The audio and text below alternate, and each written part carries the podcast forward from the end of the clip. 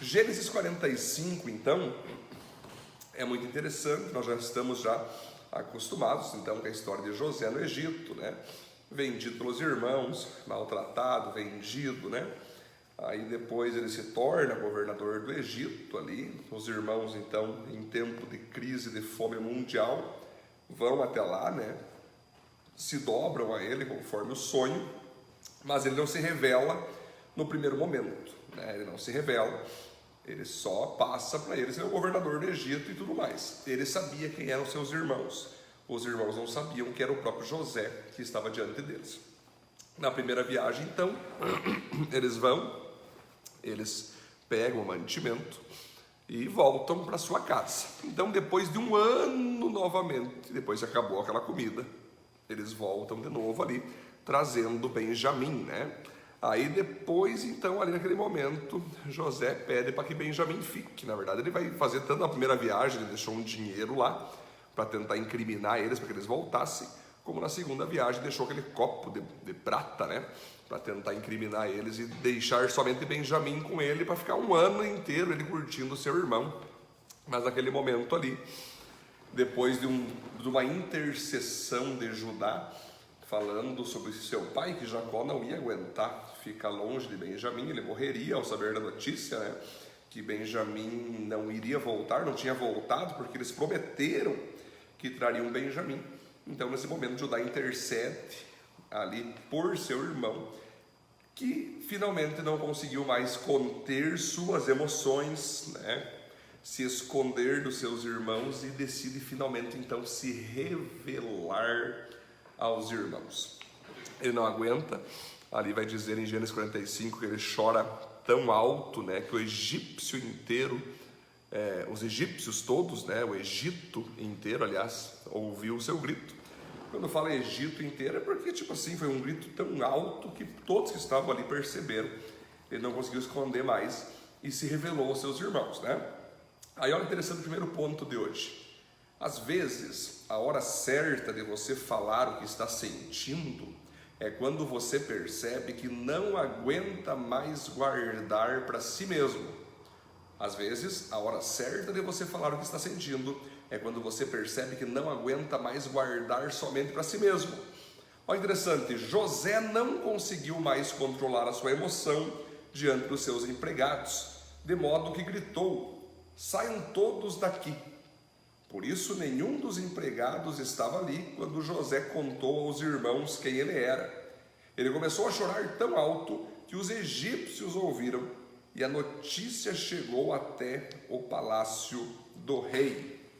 Imagine só, queridos, existem coisas que nós suportamos na vida e que é importante nós termos o domínio próprio, né? Nós vamos nessa vida sofrer muita injustiça, sofrer ofensa, vamos ser desprezados, vamos ser muitas vezes ofendidos, magoados, mas não significa que toda mágoa, toda vez que você for ofendido, você tem que reagir, você tem que dizer que está triste, você tem que dizer que ficou magoado, você tem que dizer que você ficou é, é, chateado. Não, queridos, nos relacionamentos humanos, se toda hora nós ficar dizendo o que nós sentimos, vai dar guerra o tempo todo, tu não vai ter mais nenhum amigo, tu não vai ter mais nenhum relacionamento humano. Porque se você é aquela pessoa que tudo que tu sente tu fala, né? Ah, não gostei do que tu falou isso comigo. Ah, não gostei que você se esqueceu do, do compromisso. Ah, eu não gostei que você me, me, me, me, chateou. Ah, eu não gostei que tu gostou daquela pessoa mais do que eu. Então você entende, gente, que não é, não é assim que funciona. Sentimentos eles devem ser sentidos, mas devem ser expressos com sabedoria, né? Nossos sentimentos, se nós estamos felizes ou alegres, como diz, né? se nós estamos alegres, se nós estamos radiantes, se nós estamos emocionados, se nós estamos tristes, eles podem ser guardados para nós sim. Nós temos que aprender a, a, a, saber quando e que momento expressar nossos sentimentos, né?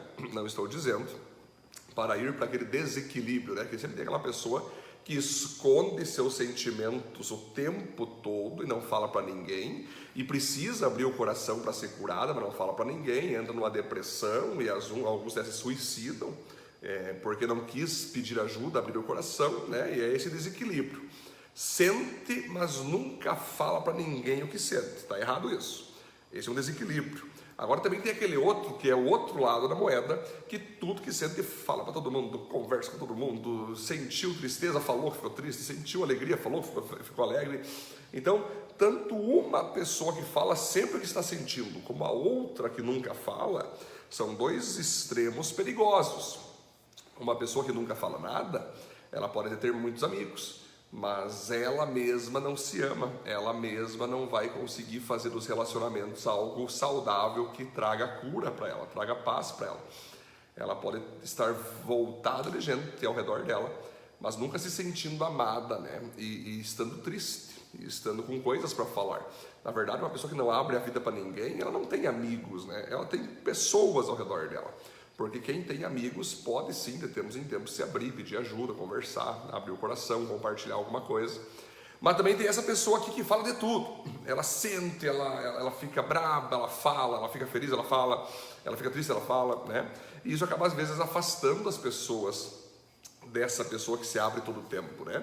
Porque é uma pessoa vidro, qualquer coisinha já quebra, qualquer, qualquer coisinha já chora, acaba por afetar até mesmo os relacionamentos. Mas o que José está nos ensinando aqui, queridos, que ele se segurou o tempo todo para não chorar. Tanto que nas vezes que ele chorou por ver seus irmãos, por ver Benjamim, chorou escondido. Porque não era a hora ainda dele se revelar, ele precisava botar provas, irmãos. Ele precisava ter certeza que os irmãos não iam para casa e nunca mais voltariam. Então ele ficou se fazendo o tempo todo ali que não era irmão deles. E manteve seu coração, sua emoção até onde ele pôde. Quando ele percebeu então que os irmãos amavam Benjamim, amavam Jacó e que realmente estavam transformados, arrependidos por tudo aquilo que fizeram ali com José, aí ele percebeu que era hora dele botar para fora toda a mágoa, toda a dor que ele sentiu por ter sido abandonado, rejeitado, expulso, traído, vendido, né? invejado, enfim ele então não aguentou mais. E o seu choro foi libertador. Ele entendeu que aquele momento era o momento de ele expressar suas emoções. Ele entendeu que aquele era o momento exato, então, que ele podia expressar. E ele expressou, tanto que todos os egípcios ao redor dele ouviram, né? todo mundo ficou apavorado com aquele choro que ele largou. Fica aqui a questão: nós temos que entender a hora certa de abrir nosso coração. E temos que também saber para quem vamos abrir nosso coração porque nosso coração é algo precioso. Aquilo que a gente abre da nossa vida, que nos faz até chorar, é a nossa própria vida sendo exposta para uma pessoa, né? Então você tem que saber bem para quem você abre o coração. Né? Santidade é você não ter nada a esconder de ninguém. Sabedoria é você não contar a tua vida para todo mundo né? e falar o que acontece com todo mundo. Então você tem que saber o momento certo. E José entendeu que esse era o momento certo dele fazer essa abertura de coração. O ponto 2 em nossos relacionamentos, o momento mais belo é quando podemos mostrar quem somos de fato. Em nossos relacionamentos, o momento mais belo é quando podemos mostrar quem somos de fato. José então disse aos seus irmãos: Eu sou José, meu pai ainda está vivo. Quando os irmãos ouviram isso, ficaram tão assustados que não puderam responder nada. E José disse: Cheguem mais perto de mim, por favor. Eles chegaram e ele continuou dizendo: Eu sou o seu irmão José, aquele que vocês venderam a fim de ser trazido para o Egito. Olha só que interessante. Imagine isso, gente. Jacó tinha imaginado mesmo, conforme o fake news dos irmãos, que seu filho tinha morrido devorado por um animal. Né? Então já está passando aqui 20 anos, que era 7 anos de fome mais sete anos, ele está rodando agora os anos, era sete anos de prosperidade, aliás, e os sete anos estão rodando, já estão no segundo ano e vai ter mais cinco ainda de fome, né? Ele ficou aí é, mais ou menos dez anos em cadeia, Potifar e tudo mais, né? Então passou-se praticamente 20 anos, né? Aonde então Jacó tinha certeza que José morreu. Os irmãos não sabiam, porque os irmãos venderam José, eles não sabiam se tinha morrido lá na frente, se foi, se foi feito escravo, enfim, nunca ninguém imaginou que eles, poderiam, que eles poderiam dar de cara com um irmão sendo governador do Egito. O fato é que naquele momento, então, quando José chora e quando José diz: Ei, queridos, eu sou José, o irmão de vocês, eu penso que os irmãos caíram no chão em choque, chocados. Imagina um choque deles, ao ter que reagir emocionalmente com o fato de que eles enviaram e venderam José, maltrataram José, acharam que pudesse ter até morrido ou virado escravo.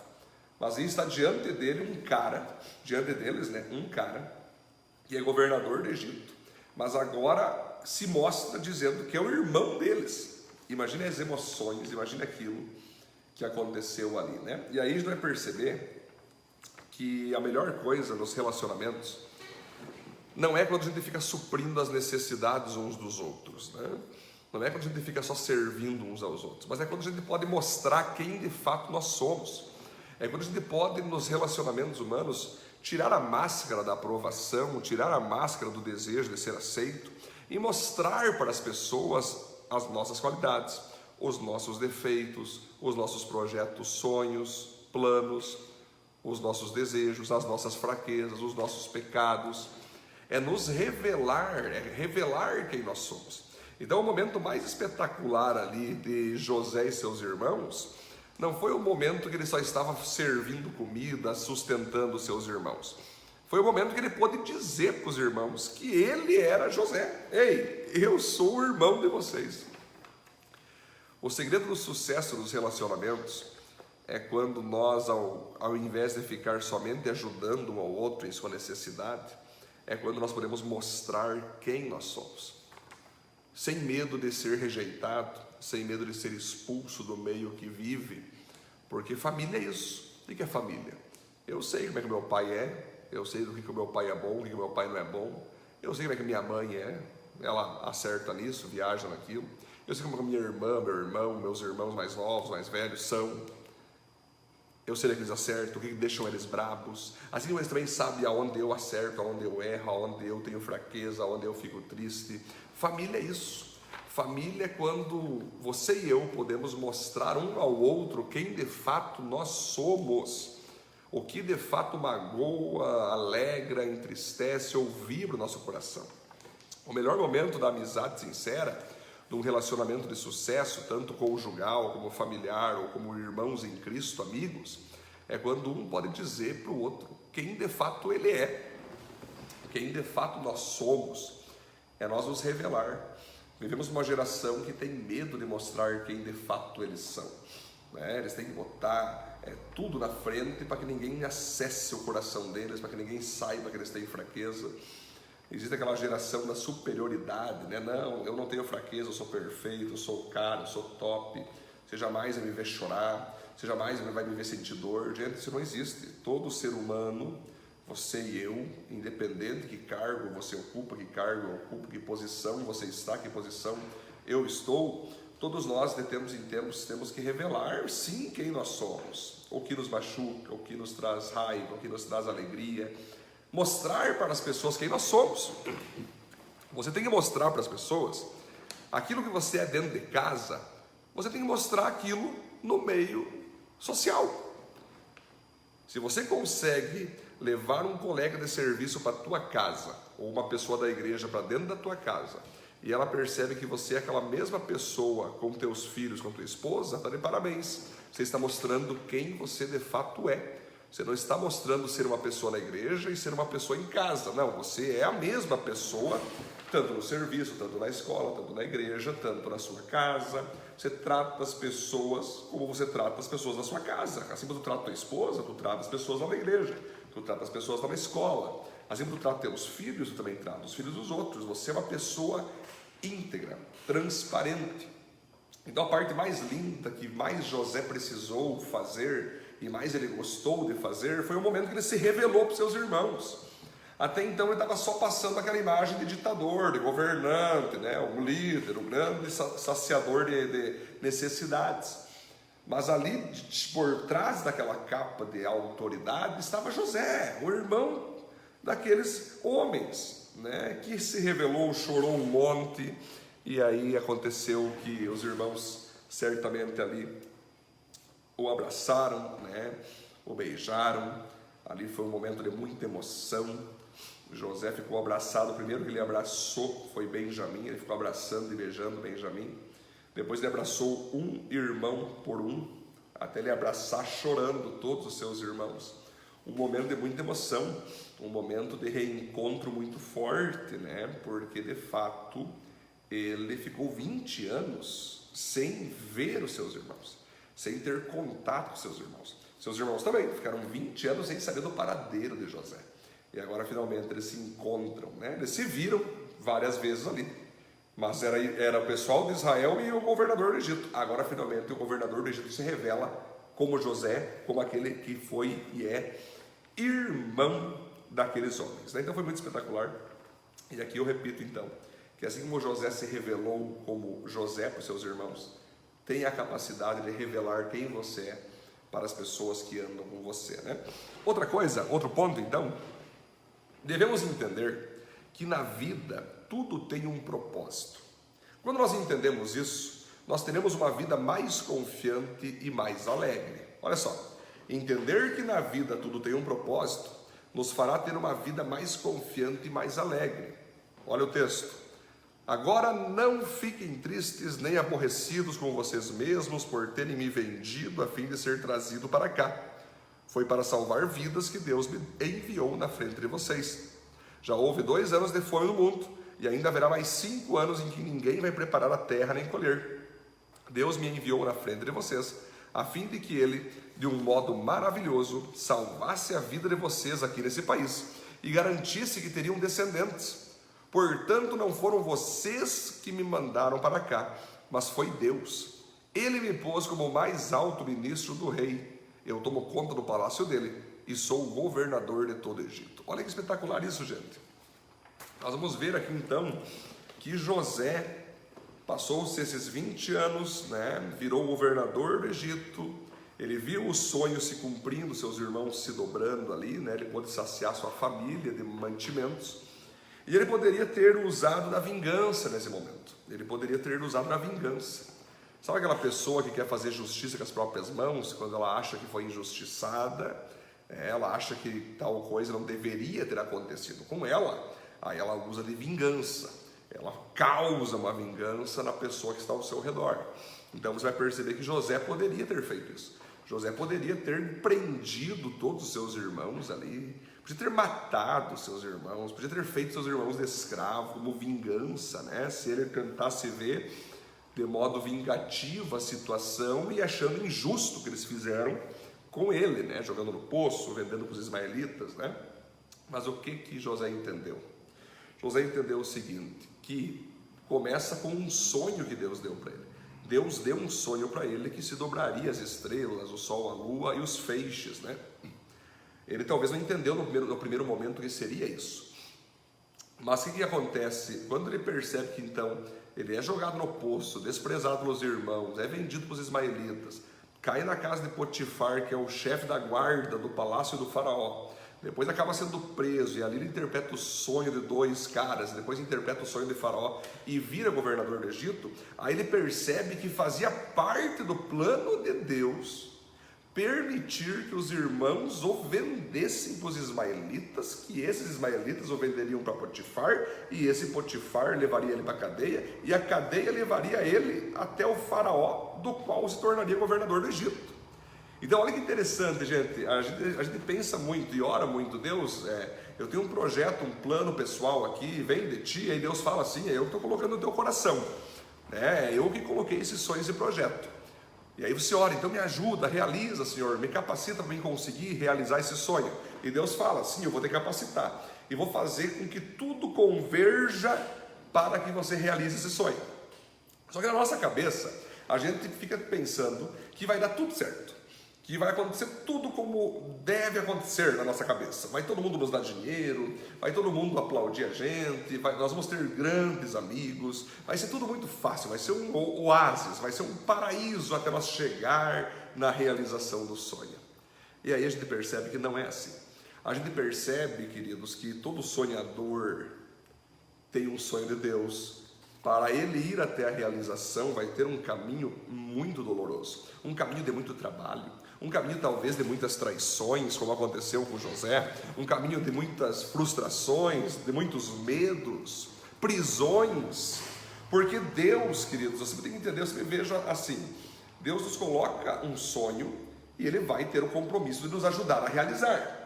Mas se Deus entender que para Ele nos forjar, forjar nosso caráter, forjar-nos como soldados de guerra, para estarmos preparados para realizarmos nosso sonho, se Ele entender que é necessário sofrimentos, traições, para ir moldando nosso caráter, abandonos, medos e, e, e traumas, Ele vai permitir sim, Ele vai permitir, porque Ele não quer só que você realize o teu sonho, Ele quer que você seja pronto emocionalmente para realizar o teu sonho.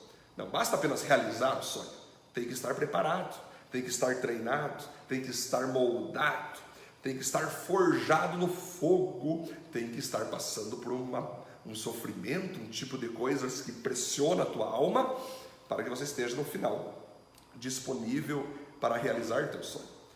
O apóstolo Paulo certamente estava lendo esse texto quando ele foi inspirado pelo Espírito Santo para escrever Romanos 8, 28 quando ele diz o seguinte: todas as coisas cooperam juntas para o bem daqueles que amam ao Senhor Jesus Cristo, aqueles que foram chamados para serem imagem e semelhança do seu Filho Jesus. Ou seja, antes de Deus realizar teus sonhos, o primeiro sonho que Deus quer realizar em você é que você se pareça com Cristo Jesus, é que você tenha o coração de Cristo Jesus, é que você tenha a autoridade, a resiliência, a paciência, a perseverança de Cristo Jesus. E como é que ele vai fazer isso?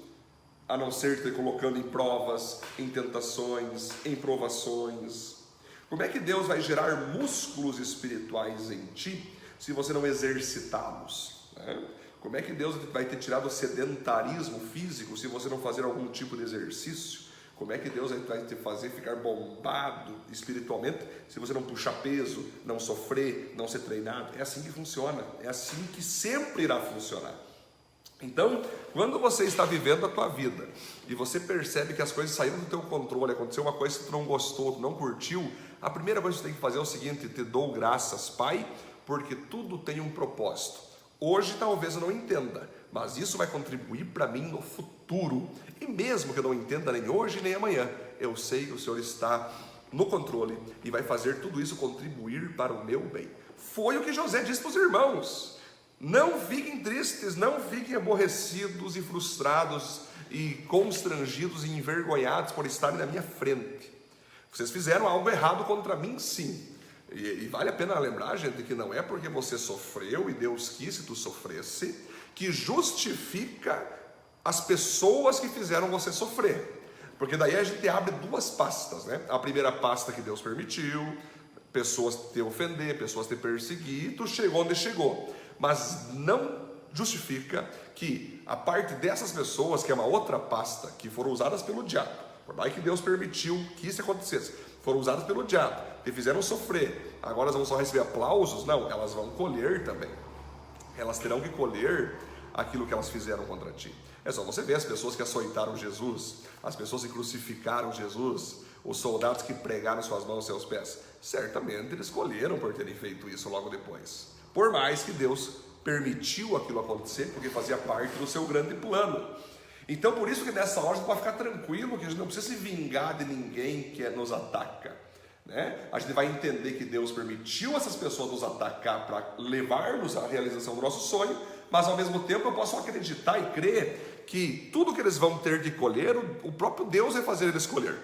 Eu não preciso eu forçar uma colheita sobre os meus ofensores sobre os meus agressores, porque na minha justiça própria eu posso estar usando de carnalidade, de vingança egoística e fazer ele sofrer algo que talvez não era o que Deus faria, talvez Deus faria ser menor, ou talvez Deus faria ser ainda pior. Então a vingança é do Senhor. A Bíblia fala isso, minha vingança diz o Senhor. Então, nós acreditamos em tudo isso. Deus está no controle, você rachou comigo? Deus permitiu, eu estou aqui por causa de ti, hein? Mas você vai colher das consequências dos seus atos, né? Então José deixa claro isso para os seus irmãos. José deixou claro para os seus irmãos que de fato aquilo tudo contribuiu para ele se tornar o governador do Egito. Mesmo que depois os próprios irmãos, que já estavam colhendo, porque eles têm que ir para o Egito, pegar comida, se humilhar, é, brigar entre eles, ter que pegar Benjamin a força para trazer, aqueles constrangimentos emocionais já eram parte da colheita deles, né? E eu sempre falo isso, queridos. Existe um grande líder que falou o seguinte uma vez que ele foi estudar sobre grandes líderes sociais, líderes presidenciais, grandes pastores, grandes avivalistas, grandes empresários. E ele queria saber o que, que cada um tinha em comum que levou cada um deles a serem um sucesso na área deles hoje. E ele descobriu de modo unânime que todos eles tinham algo em comum. Todos eles passaram por grandes perseguições e grandes sofrimentos. E porque eles não se renderam àquelas perseguições e perseveraram, que eles se tornaram grandes homens e grandes mulheres de sucesso. Então aqui que está o jogo. Eu sempre digo assim, queridos, eu vejo o sofrimento e a perseguição e, e, e aquilo que sai do nosso controle como o sal. Pegue o sal, tente comer o sal. O sal por si só é horrível, ninguém come sal. Ninguém pega um copo de sal e começa a comer sal, ninguém come. Mas agora, bota na comida, mistura na galinhada, mistura no carreteiro, bota em cima da carne, assa, fica uma delícia, não fica? Pois é. Por que isso, queridos? Porque o sal em si, quando a gente vê ele, quando a gente come dele, é horrível. Mas misturado a algo bom, ele se torna maravilhoso. E é assim que eu vejo Deus fazendo na tua e na minha vida.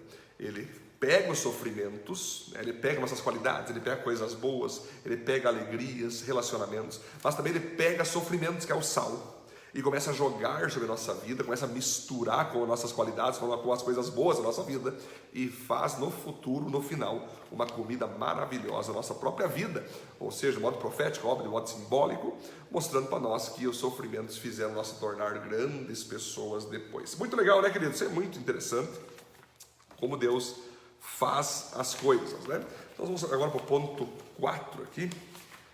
Vamos lá, ponto 4. Então, quando entendemos o mover de Deus em nossas vidas, estamos prontos a recomeçar da onde paramos. Olha que interessante. Quando entendemos o mover de Deus em nossas vidas, estamos prontos a recomeçar da onde paramos. Olha que José fala para eles, ó. Agora voltem depressa para casa e digam ao meu pai que o seu filho José manda dizer o seguinte: Deus me fez governador de todo o Egito, venha me ver logo, não demore. O Senhor morará na região de Gozém e assim ficará perto de mim. O Senhor, seus filhos, seus netos, suas ovelhas, suas cabras, seu gado, tudo que é seu. A fome vai durar cinco anos e em Gozem eu darei mantimentos ao Senhor, à sua família e aos seus animais. Assim não lhes faltará nada José continuou: Todos vocês e Benjamim, meu irmão, podem ver que sou eu mesmo, José, quem está falando. Conte ao meu pai como sou poderoso aqui no Egito. Contem tudo o que tem visto. Vão depressa e tragam meu pai para cá. José abraçou seu irmão Benjamim e começou a chorar. E abraçado com José, Benjamim também chorou. Então, ainda chorando, José abraçou e beijou cada um dos seus irmãos. Depois disso, os irmãos começaram a falar com ele. Olha só, gente, estamos diante de um momento aonde ainda os irmãos estão colhendo os seus pecados, né? Aonde ainda José está tendo que se revelar ali, né? Está tendo uma reconciliação interessante ali com cada um deles, né? Tá toda uma questão assim, eles estão se revelando, eles estão ali se conversando, até que finalmente José pega e fala o seguinte: "Ei, vocês agora entendam que eu sou José, né? Tudo contribuiu então para o nosso bem, porque eu sou governador e agora estou podendo ajudar vocês. Então agora, finalmente sabendo disso, voltem lá para a região da onde nós sempre moramos, aonde eu morei junto com vocês, falem para o meu pai sobre mim lá e venham para cá e vocês vão poder recomeçar a vida aqui no Egito. Eu vou dar terra para vocês, eu vou dar casa para vocês e vamos recomeçar da onde nós paramos, da onde vocês pararam, né? Porque José já estava bombando como governador. Então, uma coisa interessante, quando nós estamos na murmuração, na reclamação, quando a gente está muito, poxa, por que está acontecendo isso na minha vida? Por que, não, eu, eu não saio dessa situação? Que coisa? E reclama para Deus, reclama para o diabo, reclama para as pessoas. Quanto mais tu reclama, mais você fica naquela situação e você não vai sair dela. Porque quando você é ingrato e fica só se amaldiçoando a si mesmo, tu não sai do lugar, tu não avança. Agora, no momento que você para e tenta entender por que Deus te colocou onde Ele te colocou, na situação que Ele te colocou, por que está acontecendo tais dificuldades, e você percebe que é Deus te permitindo passar por isso, você pode recomeçar dali mesmo. Deus, enfim, tudo coopera para o meu bem, Estou sofrendo, não está fácil, ah, vamos embora, isso vai contribuir, eu vou seguir firme realizando os meus sonhos. É assim que funciona. Resiliência é a capacidade de eu continuar em frente mesmo tomando bordoada, mesmo tomando porrada. É, resiliência é isso. É eu levar bordoada e seguir em frente. É eu ter dificuldade, não me abaixar para dificuldade, é seguir em frente. Resiliência é eu mesmo passando por dificuldades, é saber que depois das dificuldades vai ter um paraíso na minha frente. Eu vou superar os problemas e vou estar bem depois dos problemas, né? Agora nós vamos ver o ponto 5. Quando Deus quer abençoar alguém, até pessoas desconhecidas ou inimigas nos ajudarão. Olha só, gente. Quando Deus quer abençoar alguém, até pessoas desconhecidas ou inimigas nos ajudarão. A notícia do que os irmãos de José tinham vindo chegou até o palácio do rei do Egito. Ele e seus servidores ficaram contentes com isso. E o rei disse a José: Diga aos seus irmãos que carreguem os animais e voltem para a terra de Canaã. Traga o pai deles, a família deles. Eu lhe darei as melhores terras que há no Egito. Comerão o melhor que há nesse país. Mande trazer as mulheres, as crianças pequenas, o pai deles. E não se preocupem por deixar para trás as coisas que vocês têm, pois o melhor que há na terra do Egito será deles. Né? Os filhos de Jacó fizeram isso. José lhe deu carretas, mantimentos, deu roupa nova para Benjamim, deu roupa nova para os irmãos. Para o pai, José mandou jumentos carregados de melhores coisas do Egito e jumentos carregados de pão e mantimentos para a viagem. Olha que espetacular isso, queridos.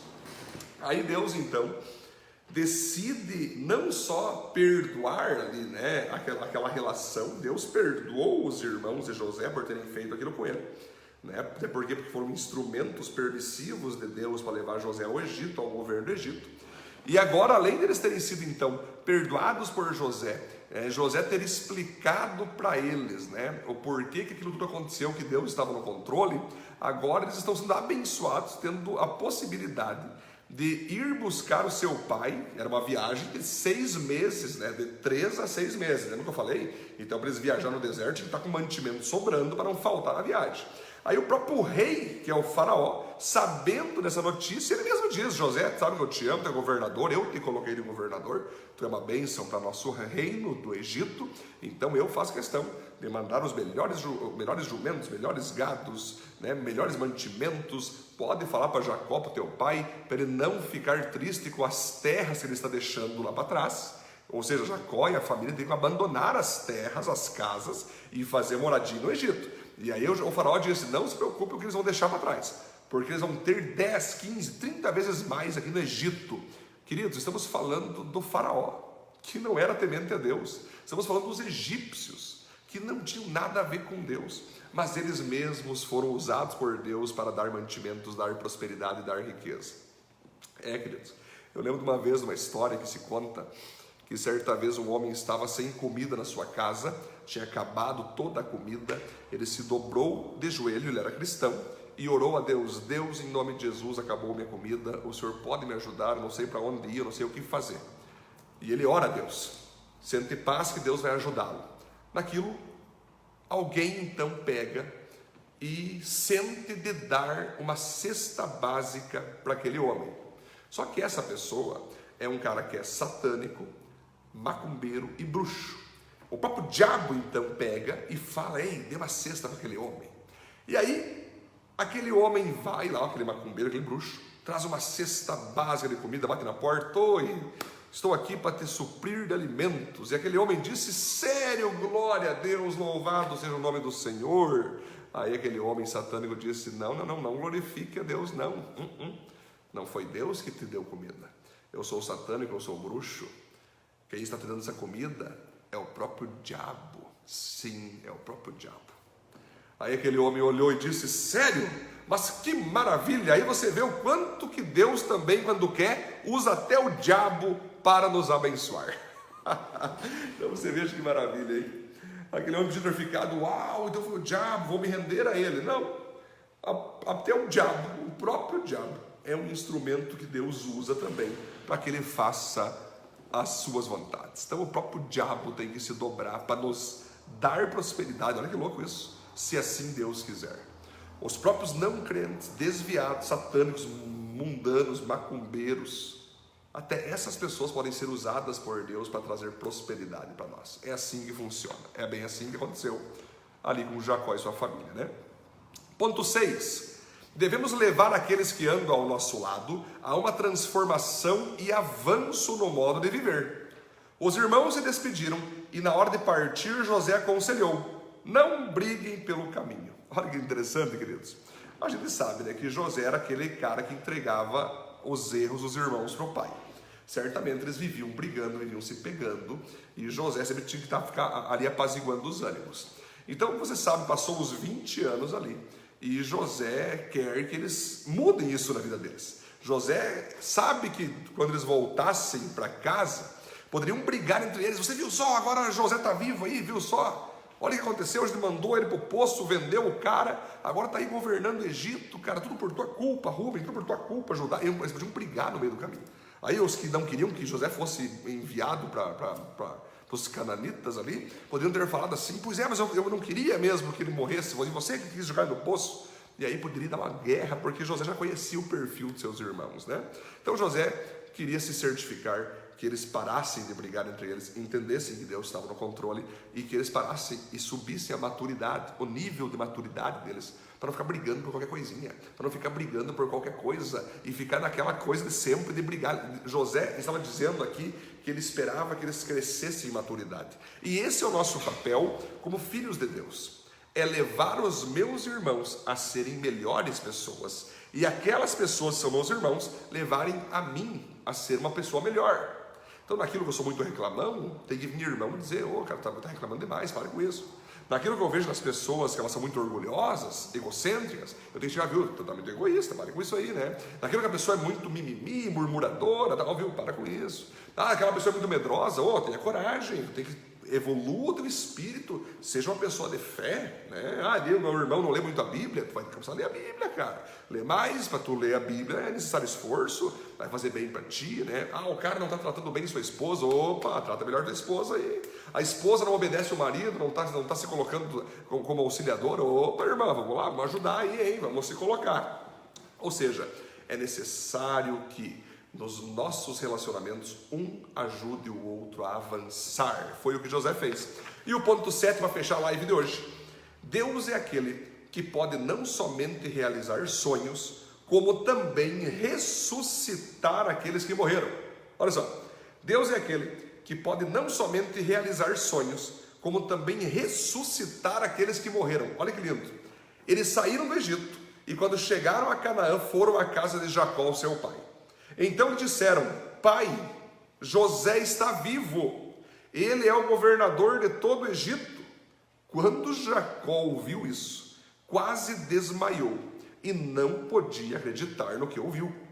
Porém, quando lhe contaram tudo o que José tinha dito, e quando ele viu as carretas que ele havia mandado para levá-lo para o Egito, Jacó ficou muito animado e disse: Já chega o meu filho José ainda está vivo, quero vê-lo antes de eu morrer. Olha que espetacular.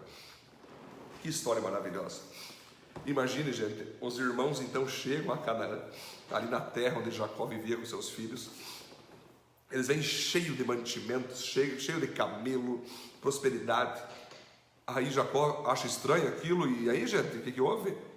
Pai, nós descobrimos uma coisa maravilhosa. Sabe aquele homem, o governador do Egito, que está nos ajudando aí, que é homem brabo, rude? Ele é o próprio José, pai. José está vivo, pai. Ele está vivo, pai. E ele é o governador do Egito. Imagine Jacó. Eu acho que ele deve ter congelado, ele deve ter ficado pasmo com aquela cena, porque até então ele achou certo que José tinha morrido, devorado por, por animais. Passou 20 anos crendo em luto que tinha morrido José, e agora ele recebe aquela notícia ali que de fato ele só viu que era verdade porque ele comprovou que tinha muito mais mantimentos ali com eles do que a, a parte financeira deles poderia pagar. Então ele viu que realmente somente o seu filho podia amá-los dessa maneira. Então ele percebe ali que ele pode agora realizar um sonho que havia morrido. Ou seja, José era um sonho dele. José era o primeiro filho que ele teve com a mulher que ele mais amava, que era Raquel. Depois ele teve um outro filho que era Benjamim, o segundo filho ali com Raquel. E aí, aquele menino que ele deu uma capa bonita, aquele cara simplesmente então sumiu. e ele entendeu então que ele tinha morrido e morre com Jacó então um sonho, um projeto que se chamava filho, que era o filho dele, o filho amado dele, que ele estava treinando, estava potencializando, ia dar suas bênçãos poderosas, e ele então teve que renunciar porque morreu esse sonho. Ele passou 20 anos então entendendo que o sonho havia morrido. Mas passa 20 anos, Deus então mostra para Jacó que seu filho não só está vivo, como é o governador de todo o Egito. E naquele momento, então, Deus ressuscita o sonho de Jacó. Gente, quero finalizar falando sobre isso. Deus, ele é aquele que dá sonhos. Ele coloca projetos em nosso coração. E ele é aquele que nos capacita para realizar esses sonhos. Ele faz isso. Porém, muitas pessoas recebem um sonho de Deus, lá no meio do caminho acabam desistindo, abandonando, se frustrando, se entristecendo e largam o sonho e seguem a vida fazendo outra coisa, né? E enterram aquele sonho. Porém, lá na frente, algo vai acontecer, alguém vai pregar alguma coisa, ela vai ver algum vídeo, ela vai ver alguma coisa acontecendo, que aquele sonho que foi enterrado vai começar a sair para fora novamente, vai começar a brotar para fora, e aquela pessoa vai começar a entender que, poxa, eu perdi 15 anos da minha vida, eu podia estar fazendo o meu sonho bombar agora, mas tudo bem, perdi 15 anos. Eu achei que tinha morrido esse meu sonho, mas como eu estou entendendo agora que eu posso então realizar, eu ressuscito esse sonho agora e vou em busca para alcançá-lo, realizá-lo, custe o que custar. Olha que legal. Então, se você que está me assistindo aí em algum momento deixou o teu sonho morrer, saiba que se ele for de Deus, você tem a obrigação de ressuscitar esse sonho aí. Traz para fora ele. Traz para fora. Ah, mas eu fiquei muito tempo sem fazer, pastor, sem ir atrás, não interessa. Enquanto a vida há tempo, não importa se tu ficou 5 anos parado, 15 anos parado, 30 anos parado, não importa. Se tu entendeu que esse sonho vem de Deus e veio de Deus, Deus quer ressuscitar, Deus quer te capacitar e Ele vai fazer assim como Ele fez com Jacó, que jurava que o seu filho tinha morrido, mas ele percebeu que não, muito pelo contrário, era governador do Egito. Deus quer fazer você realizar sonhos que você enterrou para a honra e glória dele.